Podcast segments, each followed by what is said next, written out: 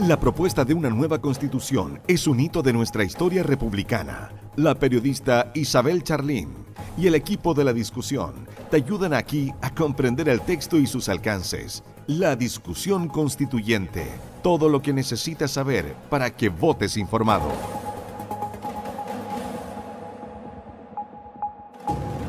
Muy bienvenidos a todas y todos a estos diálogos constituyentes, una iniciativa que busca difundir la propuesta eh, de nueva constitución y también incentivar la participación en el próximo plebiscito del 4 de septiembre. Esta iniciativa, recordemos que es liderada por las universidades de Concepción y del Biobío, sedes Chillán, con el apoyo del gobierno regional de Ñuble. Eh, en esta oportunidad del programa de hoy vamos a mm, conversar sobre un tema eh, que le preocupa bastante a la ciudadanía, que, seguramente es uno de los, de los que más se ha abordado durante el, proceso constituyente y, que podríamos sintetizarlo e, en pensiones, pero, pero yo lo, ampliaría un poco más a la, seguridad social y también al mundo del trabajo. Sobre esto vamos a conversar con eh, el académico eh, e investigador de la Facultad de Ciencias Empresariales de la Universidad del Biobío, doctor Bernardo Vázquez González, él además es director del Observatorio Laboral del CENSE de Ñuble. ¿Cómo está Bernardo? Hola Isabel, ¿qué tal? Aquí estamos, tratando de compartir algunas ideas de, de conversar sobre este proceso tan importante que se nos viene el 4 de septiembre, que es tomar una decisión sobre una nueva constitución.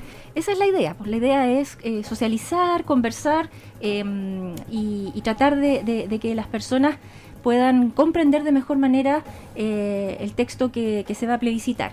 Y, sobre este tema que usted eh, maneja mejor que, nosotros, digamos, em, quería partir con, lo más, si, si, pudiéramos decir, lo más básico, lo más general.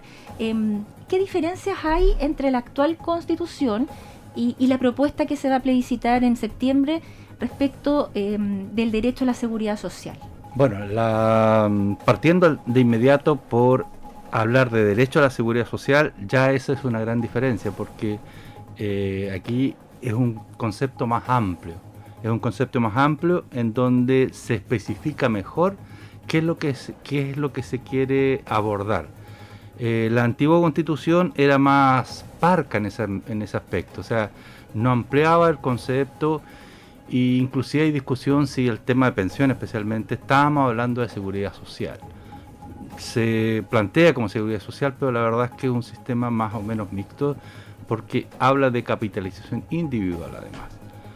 Así es que hay bastantes diferencias, porque al hablar de seguridad social, voy a leer el artículo para poder contextualizar mejor en lo que estamos hablando. Eh, este artículo es el 45 de la nueva constitución, de los 388, si mal no recuerdo, que tiene. Y parte diciendo, toda persona tiene derecho a la seguridad social, fundada en los principios de universalidad, solidaridad, integrabilidad, unidad igualdad, suficiencia, participación, sostenibilidad y oportunidad. O sea, es un concepto que engloba bastantes otros conceptos. Por lo tanto, ya partimos con esa diferencia en el sentido de que esto eh, lo hace más, más social de alguna manera. Transitamos de una, de una sociedad un poco más individualista, que es la que estamos viviendo ahora, a una, a una sociedad un poco más a una sociedad un poco más eh, complementaria, en donde todos podemos ir colaborando para estar eh, de mejores condiciones. Pero eso tiene sus costos que, que es la persona, cada uno va a tener que evaluar qué es lo que más le acomoda, si la actual constitución o una nueva constitución en donde se hagan nuevas propuestas, en donde se busque eh, asegurar. Se transita también un poco desde la subsidiariedad hacia un rol más, más fuerte, más potente del, del, Estado a la hora de asegurar el, el, derecho a la seguridad social? Absolutamente, absolutamente. Aquí el Estado eh, se, hace, se tiene que hacer cargo. Eh, el Estado es que se tiene que hacer cargo de compensar algunas desigualdades que hay. Es decir, eh, se tiene que hacer cargo de algunas necesidades que no están que no están. O sea, el Estado es el responsable. No, no, no, integra tanto en ese sentido al, al, privado como responsable. Por lo tanto, hay un sistema que ahora tiene que ser público. Eso no significa que sea estatal. O sea, también lo pueden administrar los, los privados, pero bajo la tutela, bajo la cautela que tiene que tener el Estado. Por eso acá el Estado asume un rol más protagónico en lo que es la seguridad social. Claro, y esto genera también algunas em, posiciones encontradas, porque hay personas que dicen, eh, no, yo prefiero em, eh, yo juntar mi plata durante mi vida de laboral y, yo pagarme mi pensión y con mi esfuerzo, eh, no tengo por qué yo estar financiando a otros. En cambio, otros han tenido periodos largos de lagunas, no han tenido buenos trabajos, buenos sueldos y, y finalmente si no juntan el dinero, no tienen pensión. Entonces, en el fondo es un poco Em, es difícil para una persona ver qué le conviene más, porque como se basa en la solidaridad, eh, no todos entienden el, concepto, ¿no es cierto? Sí, esa es una gran diferencia que tiene ahora esta, esta propuesta que está haciendo la nueva constitución. Eh, mejorar un poco las pensiones, mejorar el, vivir con Quiero leer otro artículo que, también tiene relación aquí. Por ejemplo, la parte 2 del artículo 33. Dice, voy a leer una parte nada más. Asimismo, tienen derecho a envejecer con dignidad, a obtener prestaciones de seguridad social suficientes para una vida digna. Eso es importante, o sea, hacernos cargo como sociedad de que, bueno, yo voy caminando rápido para allá, de que los viejos puedan tener una vida digna. Y la verdad es que el sistema actual mm, yo creo que no lo defiende nadie. ¿eh? El sistema que tenemos ahora de AFP no lo defiende nadie. Como complementario quizá, pero como base yo creo que ya perdió esa opción, de hecho lo vimos nosotros para el estallido social. Es un gran reclamo que tienen las personas. No necesariamente tiene que ser no AFP, pero sí las AFP a lo mejor eh, restringidas a un rol particular para el que para el que lo quiera, no como sistema único, sino como un sistema complementario. Y, la razón es clara, o sea, el sistema se montó sobre unos supuestos eh, que no se dieron, o fueron irreales, o simplemente no se quisieron ver, eso depende de quien lo esté, lo esté evaluando. Porque en el fondo eh, prometió una tasa de sustituibilidad del, empleo, una tasa de reemplazo, por sobre el 70%, en algunos casos inclusive se decían que podía ser cercana, cercana al 100%. Pero eso en un modelo en donde la persona cotiza regularmente durante, durante vida laboral, que puede ser 30 o 40 años.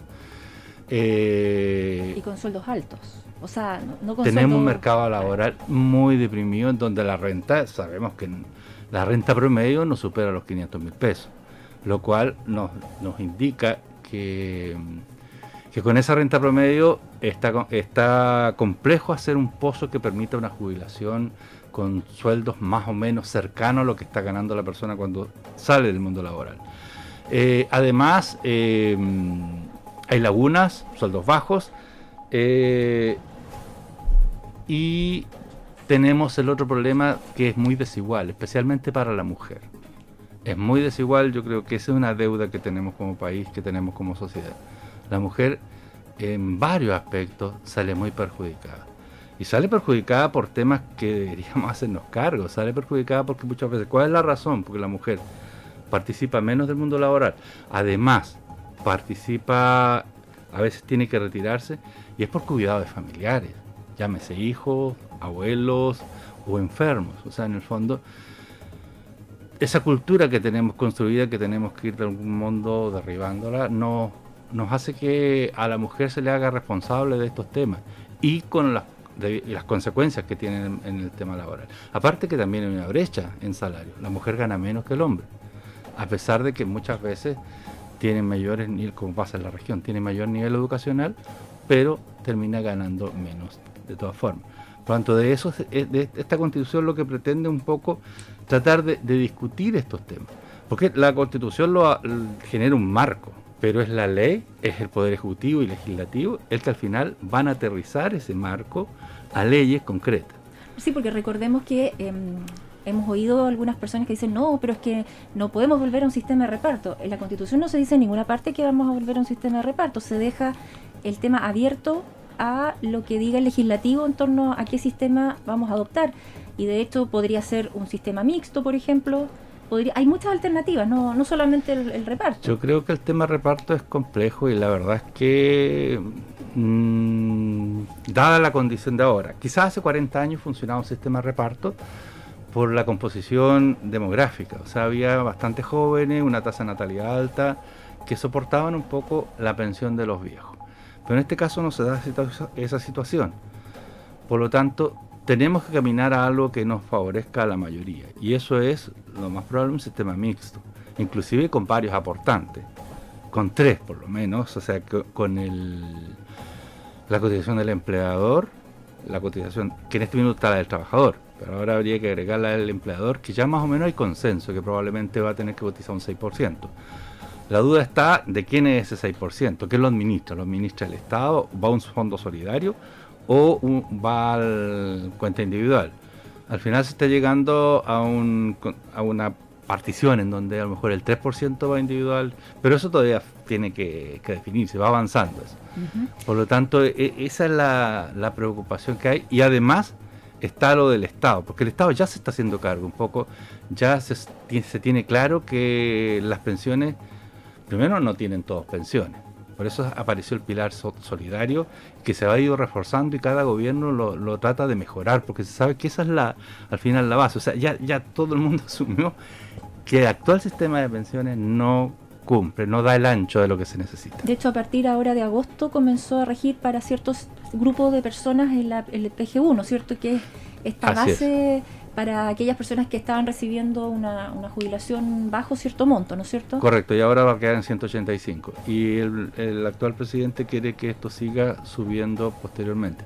En todo caso, el sueño, yo creo que de alguna manera de la Constitución es generar un, piso. Un piso. Un piso que tendría que ser, yo creo, que por sobre los 400 mil pesos, para que la persona... Porque hablamos de dignidad. Y por lo tanto, para que cubra las necesidades de una persona ese es el monto. Ahora, por eso es que se habla de, que pueden haber sistemas mixtos en el sentido de que hay un piso para todo, pero el que puede cotizar más a lo mejor que, en forma paralela lo haga y así mejora su renta, como, pasa, como pasa en Europa. Ahí quería llegar, porque si bien eh, la propuesta de nueva constitución em, no establece eh, explícitamente que vayan a desaparecer las AFP, eh, sí se limita el rol que éstas cumplen, porque se advierte que el sistema de seguridad social no, no puede eh, lucrar, no puede, no puede tener fines distintos al de entregar pensiones.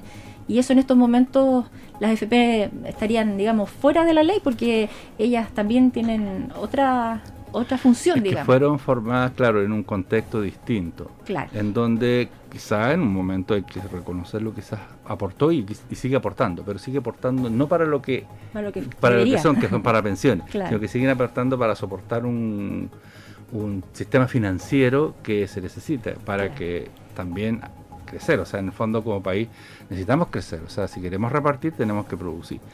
Y porque aquí estamos hablando de que va a haber una participación fuerte del Estado también.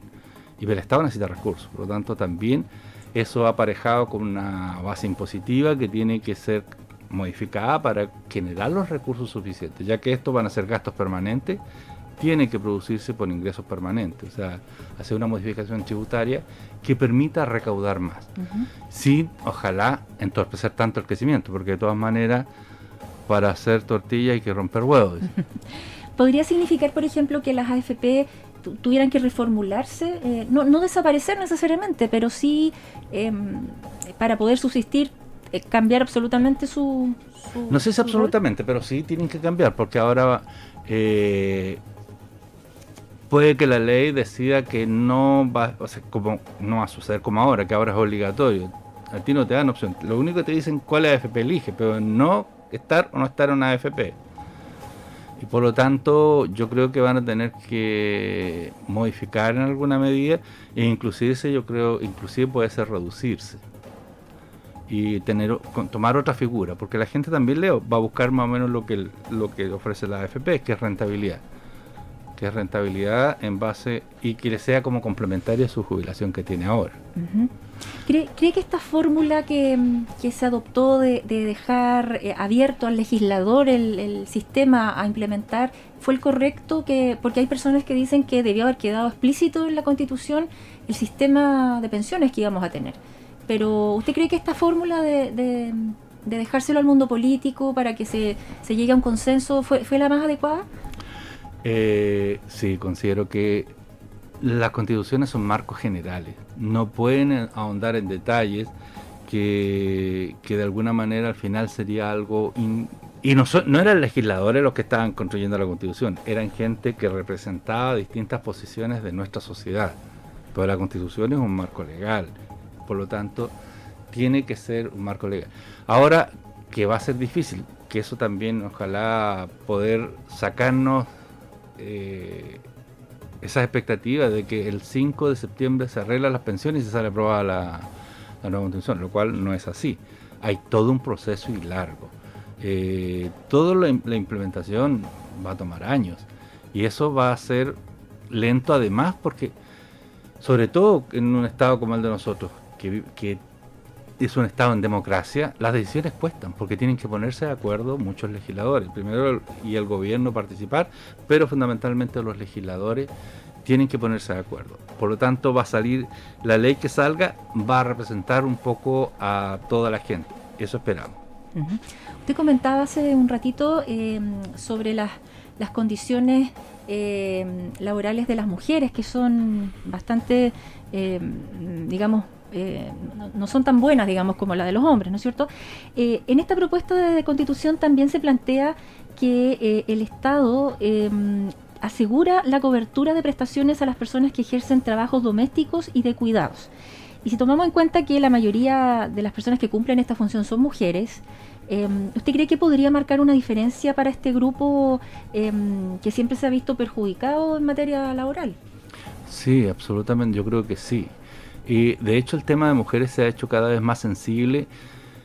Eh, aunque lamentablemente las mujeres han visto la necesidad de salir a la calle a pedir algo de perogrullo, eh, justicia, en el fondo, eh, equidad. No igualdad, porque de repente hay cosas que confundimos la igualdad con la equidad. Es mejor, a mí me gusta más el concepto de equidad, porque si yo le aporto a una persona que tiene mucho, le aporto lo mismo que una persona que tiene poco, estoy haciendo algo igualitario, le estoy dando lo mismo a todo. Pero la verdad es que la persona que tiene poco necesita más ayuda. Y eso es, un poco la equidad. A mí me gusta más el concepto de equidad que de igualdad, porque a veces es necesario eh, dar de manera distinta. Y en este caso, claro, hay la, las mujeres especialmente que se dedican a labores de cuidar a otras personas, que es la que sale más reiterada como cual, la causa por la cual no, no participan del mundo laboral, eh, es que ellas están cuidando nuestra sociedad, o sea, están cuidando a nuestros viejos, están cuidando a nuestros niños. Por lo tanto, considero que es muy justo y muy necesario de que nosotros como sociedad eh, nos hagamos cargo de eso. Em, en la línea de, varios sistemas constitucionales del derecho comparado, em, esta propuesta reconoce también un derecho em, a que las organizaciones sindicales y empleadores y empleadores participen en la dirección del sistema de seguridad social, en la forma que la ley lo establezca, se, propone. Em, ¿Qué aspectos positivos o negativos podría tener esta, esta iniciativa? Yo creo que tiene aspectos positivos en el sentido de que hay que escuchar todas las opiniones. Y, así construimos una realidad más cercana a lo que efectivamente es. Si se lo dejamos solamente a un sector, eso puede terminarse secado es lo que yo planteo a veces en mis clases. O sea, si yo tengo un dado, usted me va a dar una descripción del dado, la cara que le tocó. Yo voy a tener otra. Ni siquiera juntando las dos opiniones, porque cada uno va a creer que, que es el dueño de la verdad. Pero el dado tiene más cara. Por lo tanto, mientras más personas participen, eh, mejor va a ser el concepto de dado. Por lo tanto, mejor va a ser el concepto acá de qué es lo que se requiere para tener un sistema mejor. También eh, algunas de las normas propuestas en este texto eh, en torno al trabajo, como el derecho a huelga en el sector público o la negociación ramal, han generado algunas reticencias y dudas al interior del mundo privado y empresarial em, respecto de sus alcances, ¿no es cierto? Em, otros creen que se trata de un nuevo modelo de relaciones laborales que se construye desde la confianza hacia los trabajadores. ¿Cómo cree que este punto incidiría en el mercado del trabajo, el tema de, los mayores derechos de los sindicatos y, digamos, el tema, por ejemplo, de la negociación ramal, que tanto se ha discutido y, nunca se, mm. se, ha podido llegar a un acuerdo? Eso tiene sus pros y sus contras. Yo creo que el Estado no siempre es un buen empleador. Muchas veces tiene remuneración inclusive mejores que los privados, pero no es un buen empleador. Si vemos ahora, eh, es uno de los sectores en donde más personas a honorarios existen, lo cual no es justo a veces, porque hay condiciones que tienen que dar para cumplir, para desarrollar una tarea a honorario y, a veces esas condiciones son más, se parecen más a las que de una persona que debería tener un contrato. Por lo tanto, en ese sentido, partiendo de esa premisa, eh, debería haber un, una posibilidad para que los trabajadores se manifiesten, le planteen al empleador, aunque sea el Estado, que necesitan más justicia. Pero por otro lado, se da la, situación de que hay muchos servicios del Estado en donde son es lo único que lo presta. Por lo tanto, generaría que nosotros, los beneficiarios de esos servicios, quedaríamos un poco cautivos y tendrían, se pasaría al otro lado, nos pasaríamos para el otro lado, mucha, mucho poder a lo mejor, eh, bueno, yo soy funcionario público, pero tendríamos mucho poder. Que creo que por eso tiene que buscarse muy bien que lo decía la legislación, que va a ser un punto álgido, un punto complicado de llegar, porque hay muchos servicios básicos eh, que se tienen que seguir prestando. Ya vimos qué es lo que pasó un poco con el registro civil, o qué es lo que pasa cuando eh, se paralizan algunos servicios y generan situaciones complejas, porque no hay competencia. Por eso es que algunas empresas, inclusive privadas, se les pide también que no tener la opción de huelga, que es una opción legítima en el, mundo laboral, pero hay que buscar un camino que permita asegurar los servicios básicos, asegurar que no tengan cautivo esto, pero que también, por otro lado, puedan denunciar o plantear sus derechos como todo trabajador. Al principio del programa, cuando yo le preguntaba sobre las diferencias entre la actual constitución y, la propuesta en torno al derecho a la seguridad social, usted me decía que em, era mucho más amplio, ¿no es cierto? Em, esta amplitud em, se manifiesta no solamente, por ejemplo, en las pensiones, también este derecho cubre eh, otras contingencias, la enfermedad, la vejez, la discapacidad, la supervivencia, maternidad y paternidad, desempleo, accidentes del trabajo, Em, esto, esto eh, ¿Hay diferencias sustanciales respecto de lo que actualmente se consagra? Porque por lo que usted me decía, parece que al parecer de esto nada se dice actualmente en la, eh, Constitución. Explícitamente en, la, en la actual Constitución no lo deja claro. Se ha ido construyendo. Se ha ido construyendo. De hecho, el sistema AFP ha sufrido muchas modificaciones, la misma constitución ha sufrido modificaciones, pero hay situaciones complejas que no, no, han podido avanzar. Se ha ido construyendo, pero acá lo deja explícito, hace muy responsable al Estado de, tener que entregar esto mínimo para que tener una calidad de vida. Pero por el otro lado también tenemos que preocuparnos de cómo se generan los recursos para, para financiar todo esto, porque la carga del Estado en este caso va a ir creciendo para poder otorgar los, beneficios sociales. Claro, de ahí, que todo esto vaya amarrado de, otro, otro tipo de reformas como la tributaria, por Correcto. Por eso es que no es, no es tan fácil la discusión, porque tenemos distintos, distintas posiciones, distintas visiones de cómo nos administramos, de cómo podemos generar mejor bienestar, pero sin retroceder económicamente, porque tenemos que generar los recursos suficientes como para poder financiar todo esto. Porque lo que se da, alguien tiene que producirlo, alguien tiene que generarlo. Y es el, por eso que va a tener el Poder Legislativo y Ejecutivo una tarea muy ardua para poder compatibilizar lo que dice dice la Constitución, si es que se aprueba lo que dice la Constitución, con lo que efectivamente se puede llevar a cabo. Por eso lo más probable es que algunas cosas van a tener que irse modificando. También eh, un poco para aterrizar las expectativas, si se aprueba la, propuesta de nueva Constitución, eh, hay eh, normas transitorias que definen los plazos legislativos para implementar ciertas leyes y, todo eso no va a ser inmediato. o sea, hay plazos que, que de hecho, el Ejecutivo tiene un año para, para, hacer para presentar. Para presentar. Y después viene toda la discusión en el Congreso, claro. Claro, o sea, todo esto es un proceso que partiría recién después del plebiscito y, y, de aquí a un par de años más. No, no es que, como bien decía usted hace un, un, rato, no es que las pensiones vayan a aumentar de la noche a la mañana. Correcto. Es un camino que se tiene que construir, ¿no es cierto? Sí, es un camino y un camino largo y de mucha discusión, de muchos consensos. O sea, vamos a tener que llegar a llegar a acuerdos como sociedad. Y ese va a ser el Congreso el encargado de, llegar a esos acuerdos, de construir una ley que permita ir, ir avanzando hacia mayor bienestar, que yo creo que como que todos los chilenos es lo que queremos, o sea, un mayor bienestar, vivir mejor en nuestro país. En estos últimos minutitos que nos quedan, eh, hagamos un, repaso, como si estuviéramos en clase. Eh, ¿Se terminan o no se terminan las FP?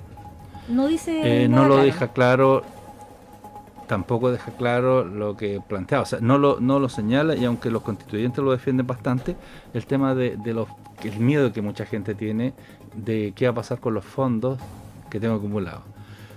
Pero por lo menos este gobierno lo ha dejado explícito que no va a tocar, no va a expropiar los fondos, y que es el gran cuco que anda dando vuelta. Claro. Pero no aparece en la constitución y este gobierno lo explicitó que no.